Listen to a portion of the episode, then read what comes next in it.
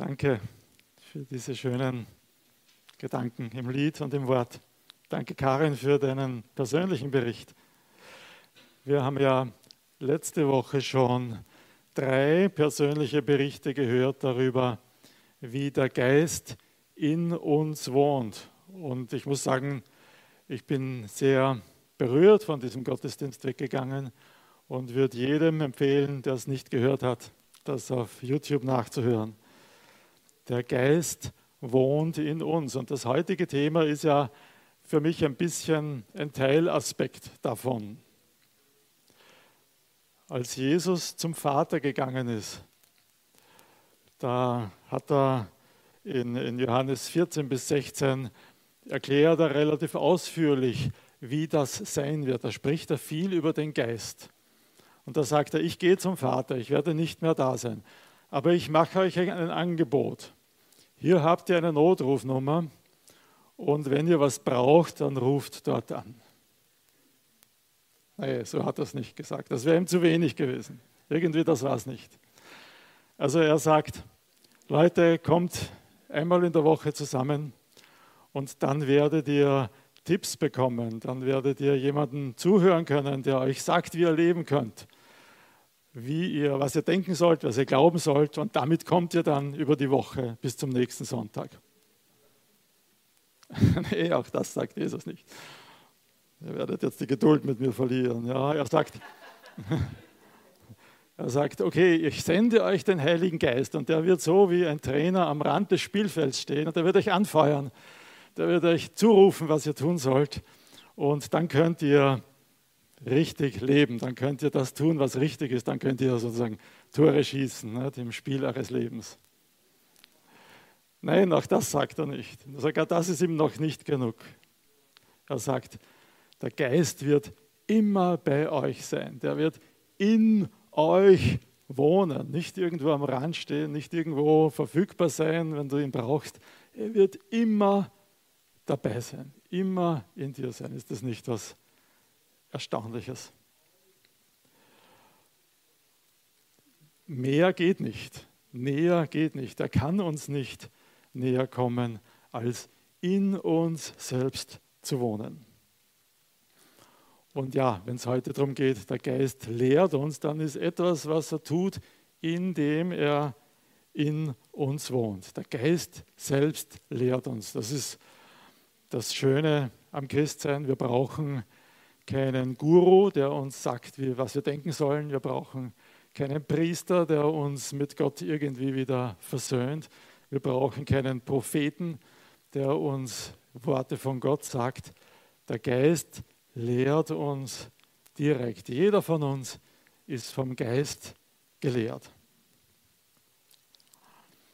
Ein bisschen unheimlich ist das schon, ein bisschen mysteriös klingt das schon, oder? Da wohnt eine göttliche Macht in mir und ja, die ist nicht so richtig greifbar. Jesus sagt das ja selber, Jesus bestätigt das. Es, es bleibt ein bisschen mysteriös. Ähm, Johannes 3, Vers 8 habe ich als ersten Vers, der Philipp kann uns das noch zeigen. Der Wind weht, wo er will, sagt Jesus. Und das Interessante ist, Wind und Geist sind dieselben Worte, sowohl im Griechischen hier als auch im Hebräischen. Das ist dasselbe Wort. Der Wind weht, wo er will, und du hörst sein Brausen, weißt aber nicht, woher er kommt und wohin er weht. So ist es mit jedem, der aus dem Geist geboren ist. Also Jesus sagt, das ist was, was nicht messbar ist, das ist nicht irgendwo nachweisbar, das bleibt immer ein bisschen geheimnisvoll. Der Geist wird nie so berechenbar sein, dass ich genau sagen kann, wie er heute in dir und für dich wirken wird. Aber wir dürfen diese, diesen, ich sage, mysteriösen Aspekt auch nicht überbetonen. Wir sollen es nicht komplizierter machen, als es ist. Jesus sagt ja auch, Johannes 14, Vers 17, zweiter Teil von Vers 17, wo er sagt, ihr aber kennt ihn, ihr kennt den Heiligen Geist, weil er bei euch bleibt und in euch sein wird. ja, in euch sein, das ist schon dieses Wohnen. Und er sagt, ihr kennt ihn. Also er ist uns so nahe, dass wir mit ihm vertraut sind, dass das Reden des Heiligen Geistes nichts irgendwie Sonderbares, nichts irgendwie äh, Mysteriöses ist, sondern das fühlt sich ein bisschen so an wie unsere eigenen Gedanken, wie unsere Geistesblitze, die Karin schon erwähnt hat. Er wohnt in uns und jemand, der mit dir zusammen wohnt, ist für dich wahrscheinlich nicht so mysteriös. Du hast das Gefühl, du kennst diese Person, du hast das, den Eindruck, du weißt, wie diese Person auf manche Dinge reagieren wird. Vielleicht nicht immer, ja, aber so im Großen und Ganzen kennt man sich recht gut, wenn man zusammen wohnt. Und indem der Geist in uns wohnt, sagt Jesus hier, kennt ihr ihn. Also wir sind mit ihm vertraut und das ist nichts, nichts keine Stimme aus dem Himmel oder so, kein, kein Donnerschlag, der da plötzlich äh, kommt, sondern das fühlt sich ein bisschen so an wie mein eigenes Denken, wenn der Geist zu mir redet, indem er eben in mir wohnt. Und trotzdem sind das, was der Geist uns sagt, übernatürliche Gedanken. Das sind Dinge, auf die ich von mir aus nicht kommen würde. Und das hat die Karin ja auch schon gesagt. Das ist das Schöne, dass, dass das schon ein bisschen hineinführt. Ähm, wenn ich Gedanken der Liebe bekomme zu Menschen, die so ganz anders sind, die ich irgendwie vielleicht gar nicht liebenswert empfinde, dann kommt das vom Heiligen Geist. Wenn ich das Bedürfnis bekomme, das Wort Gottes besser kennenzulernen, so wie es die, die Netanja letztes Mal gesagt hat, dann ist das nichts, was aus mir kommt, sondern dann ist das was, was der Heilige Geist in mir bewirkt. Ja, dieses dicke Buch zu lesen, das ist kein natürliches menschliches Bedürfnis. Wenn ich den Drang habe zu beten, zu Gott zu gehen und ihm näher zu kommen, dann ist es das Reden des Geistes, das dieses bewirkt. Wenn ich Respekt haben kann zu Menschen, die sich vielleicht gar nicht so verhalten, dass ich Respekt vor ihnen hätte, so wie es die Ruth letztes Mal gesagt hat, dann kommt das vom Heiligen Geist. Dann kommt das nicht aus mir heraus. Wenn ich es schaffe, die Sünde abzulegen, der Sünde zu widerstehen, die Wahrheit zu lieben, dann ist das das Wirken des Heiligen Geistes in mir. Ähm, Paulus ja betont das an einer Stelle sehr stark. 1. Korinther 12 spricht er auch viel vom Heiligen Geist. Und in Vers 3 sagt er, Darum erkläre ich euch, keiner, der aus dem Geist Gottes redet, sagt, Jesus sei verflucht. Und keiner kann sagen, Jesus ist der Herr, wenn er nicht aus dem Heiligen Geist redet. Also keiner kann sagen, Jesus ist der Herr, wenn er den Heiligen Geist nicht hat. Ja, manche verwenden das dann so eine, als so eine Art Zauberspruch. Sag mal, Jesus ist Herr und wenn du es kannst, dann weiß ich, dass du den Heiligen Geist hast. Aber so ist das ganz sicher nicht gemeint. Das ist kein, nichts Magisches. Ja. Aber niemand kann Jesus in seinem Herzen als Herrn anerkennen. Niemand kann ihm nachfolgen. Niemand hat das Bedürfnis, überhaupt zu Gott zu kommen, der nicht den Heiligen Geist in sich hat. Und das, wie gesagt, muss nichts Mysteriöses sein. Jeder Gedanke, der uns zu Gott hinbringt, kommt vom Heiligen Geist. Wie funktioniert das jetzt, wenn dieser Geist uns lehrt? Wie lehrt er uns? Johannes 14, Vers 26. Das ist jetzt endlich mal ein Vers, der jetzt auch im, im Titel von dieser, dieser Predigt, diesem Gottesdienst vorkommt. Der Beistand aber, sagt Jesus, der Heilige Geist, den der Vater in meinem Namen senden wird, der wird euch alles lehren. Da kommt es vor, da steht Und euch an alles erinnern, was ich euch gesagt habe. Also dieses Lehren ist eng verbunden mit einem Erinnern, was Jesus gesagt hat. Jetzt denke ich dabei natürlich als erstes an die Apostel. Die sind drei Jahre mit Jesus unterwegs gewesen und haben wahrscheinlich nicht mitgeschrieben. Und dann sind sie plötzlich allein. Dann ist Jesus plötzlich weg. Und sie haben den Auftrag, die junge Gemeinde, die jetzt da plötzlich entsteht und wo Tausende sich Jesus zuwenden, sie haben den Auftrag, den Leuten zu erzählen, was Jesus so gesagt und getan hat, die Lehre von Jesus weiterzugeben. Puh, die mussten sich gut erinnern können, die brauchten ein gewaltiges Gedächtnis. Und Jesus sagt ihnen hier, der Heilige Geist wird euch an das erinnern, was ich euch gelehrt habe. Zum Glück haben sie es dann irgendwann aufgeschrieben, damit wir es auch noch haben.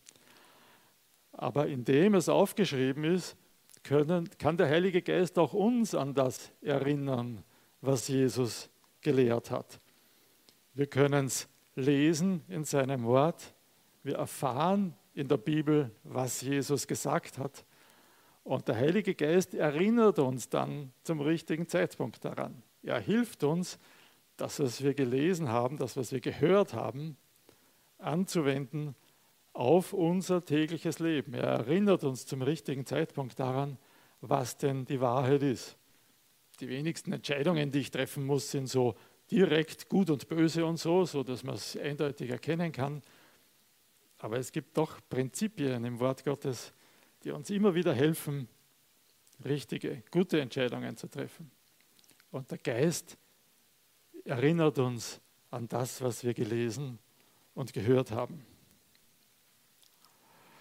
Und das ist so ein bisschen eine Warnung an, an Leute, die vielleicht ein bisschen bequem sind. Ja, es gibt so schlaue Kerle, die sagen, naja, wenn der Geist, wenn ich den Geist in mir habe, wenn der Geist mich lehrt, wozu brauche ich dann überhaupt die Bibel lesen?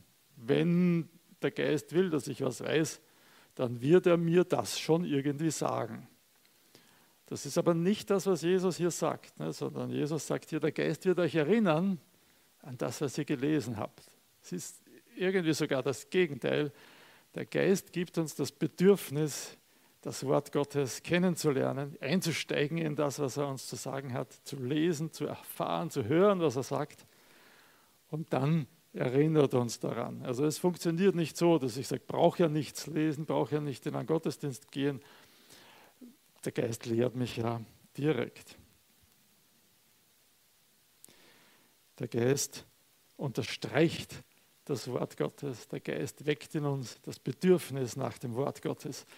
Und ja, er spricht ja aus dem Wort Gottes heraus. Jetzt sagst du vielleicht, puh, das fordert mich aber heraus. Ja, ich bin kein Theologe dieses dicke Buch da zu lesen und zu verstehen und da einzudringen, das überfordert mich. Ich habe nicht so den, den Zugang zu dieser Lehre. Aber da habe ich eine gute Nachricht für dich. Es wird nicht kompliziert sein. Es muss nicht kompliziert sein. Die Bibel hat das irgendwie so an sich, dass sie unerschöpflich ist für Theologen, für Leute, die sich jahrzehntelang hauptberuflich damit beschäftigen und sie haben immer noch nicht alles verstanden. Aber die Bibel ist trotzdem auf der anderen Seite so einfach zu lesen, zu verstehen, dass jeder, auch ganz einfache Menschen, die beginnen, sich damit zu beschäftigen, darin einen großen Reichtum entdecken. Ist es nicht was Schönes? Jemand, der ganz neu im Glauben ist, sich ganz neu damit beschäftigt, der wird Dinge im Wort Gottes entdecken, die ihm weiterhelfen, die ihn lehren.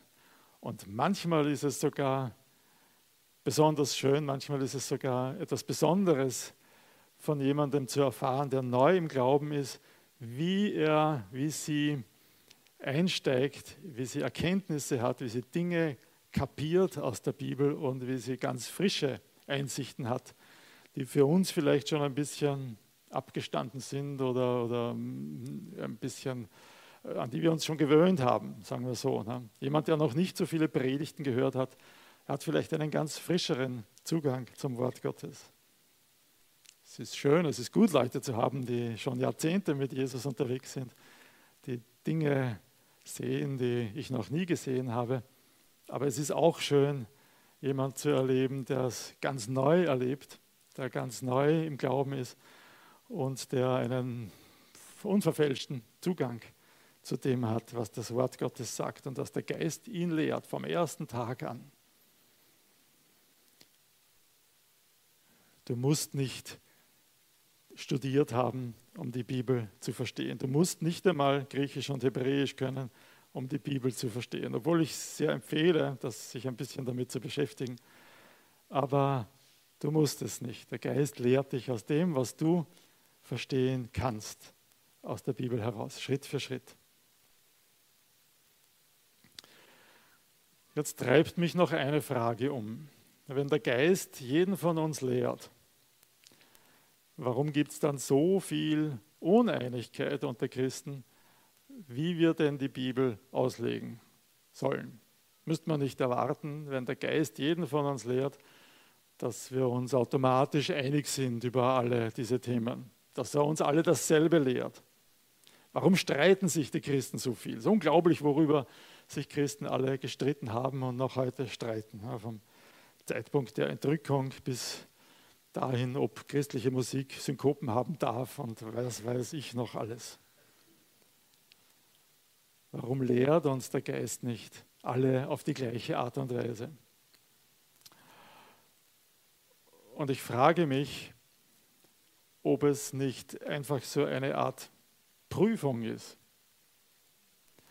Ob es vielleicht bei manchen Dingen gar nicht so wichtig ist, wie wir über diese einzelnen Lehren denken, sondern ob es dem Heiligen Geist nicht wichtiger ist, wie wir miteinander umgehen, wenn wir die Dinge nicht gleich sehen. Kann es sein, dass es für Gott gar nicht so wichtig ist, was genau Frauen in einer Gemeinde tun dürfen und was nicht? Ups, das ist ein heikles Thema heute kann es sein, dass ihm das vielleicht gar nicht so wichtig ist, sondern dass es ihm viel wichtiger ist, dass wir einander als Geschwister akzeptieren, annehmen, verstehen können, einander lieben können, auch wenn unsere Meinungen in den Details auseinandergehen. Ich rede jetzt nicht von den ganz wichtigen, grundlegenden biblischen Lehren. Da müssen wir schon auf einem klaren Fundament stehen. Aber in den Detailfragen habe ich das Gefühl, dass er uns manchmal bewusst in diese Dinge hineinführt, um zu schauen, ob wir lernen können, miteinander auszukommen. Ich habe einen, einen Hinweis darauf aus dem Neuen Testament, wieder 1. Korinther, 1. Korinther 11, die Verse 18 und 19, sagt Paulus zu den Korinthern, oh, Vers 18, ja. zunächst höre ich, dass es Spannungen unter euch gibt. Aha, da haben wir es schon. Spaltungen unter euch gibt, wenn ihr als Gemeinde zusammenkommt. Zum Teil glaube ich das auch. Denn es muss Parteiungen geben unter euch. Nur so wird sichtbar, wer unter euch treu und zuverlässig ist. Interessant, ne? es muss diese Parteiungen, diese unterschiedlichen Meinungen geben, damit erkennbar ist, wer wirklich treu und zuverlässig ist. Für Paulus ist das anscheinend eine Charakterprobe. Wie geht ihr mit diesen Spannungen um? Das Wort Gottes lehrt, oder der Heilige Geist, so der Heilige Geist lehrt uns, das Wort Gottes zu respektieren und ernst zu nehmen, was er uns darin zu sagen hat. Aber er lehrt uns auch, einander zu respektieren, auch wenn wir nicht alles genau gleich sehen. Und hier ist eine Charakterprobe scheint. Ne? Bei den Korinthern war es so und vielleicht ist es ja bei uns auch so, dass der eine oder andere Punkt, an dem wir uns nicht einig sind, so sein muss, damit sichtbar wird, wer treu und zuverlässig ist.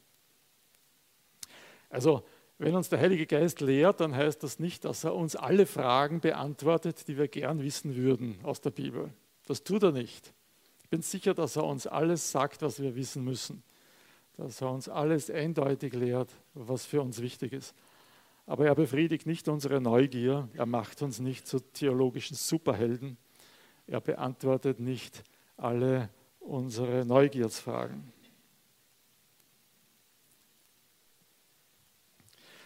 Zum Schluss möchte ich nur drei Verse aus dem Neuen Testament noch äh, lesen, die, glaube ich, eigentlich für sich selbst sprechen über dieses Thema gelehrt durch den Heiligen Geist. Ähm, Jakobus 3, Vers 13.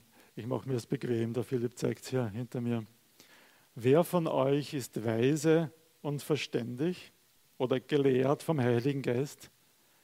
Er soll in weiser Bescheidenheit die Taten eines rechtschaffenen Lebens vorweisen. Also wenn du dich dieser Lehre durch den Heiligen Geist unterwirfst, dann zeigt sich das nicht so sehr, dass du ganz toll gescheit bist und ganz, viele, ganz viel Kopfwissen aufbaust, sondern das zeigt sich das vor allem darin, dass du in aller Bescheidenheit ein rechtschaffenes Leben führen kannst. Das zeigt sich mehr in der Praxis als in der Theorie. Johannes 16, Vers 12 noch einer von den Versen, der als Thema für diesen Gottesdienst vorgegeben ist. Jesus sagt noch, vieles habe ich euch zu sagen. Das gilt sicher für uns heute auch. Aber ihr könnt es jetzt nicht tragen.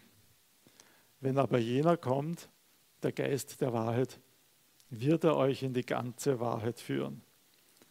Also der Geist lehrt uns nicht alles auf einmal, sondern Schritt für Schritt. Er zeigt uns das, was wir tragen können. Er zeigt uns das, was wir im Gehorsam umsetzen können auch. So wie wir es vorhin gesehen haben im letzten Vers. Und je weiter wir vorankommen, desto mehr wird er uns zeigen können, in dem Maße, wie wir es tragen können. Und dann wieder für die, die sich vielleicht jetzt erschlagen fühlen, was wir alles lernen müssen. Jakobus 1, Vers 5.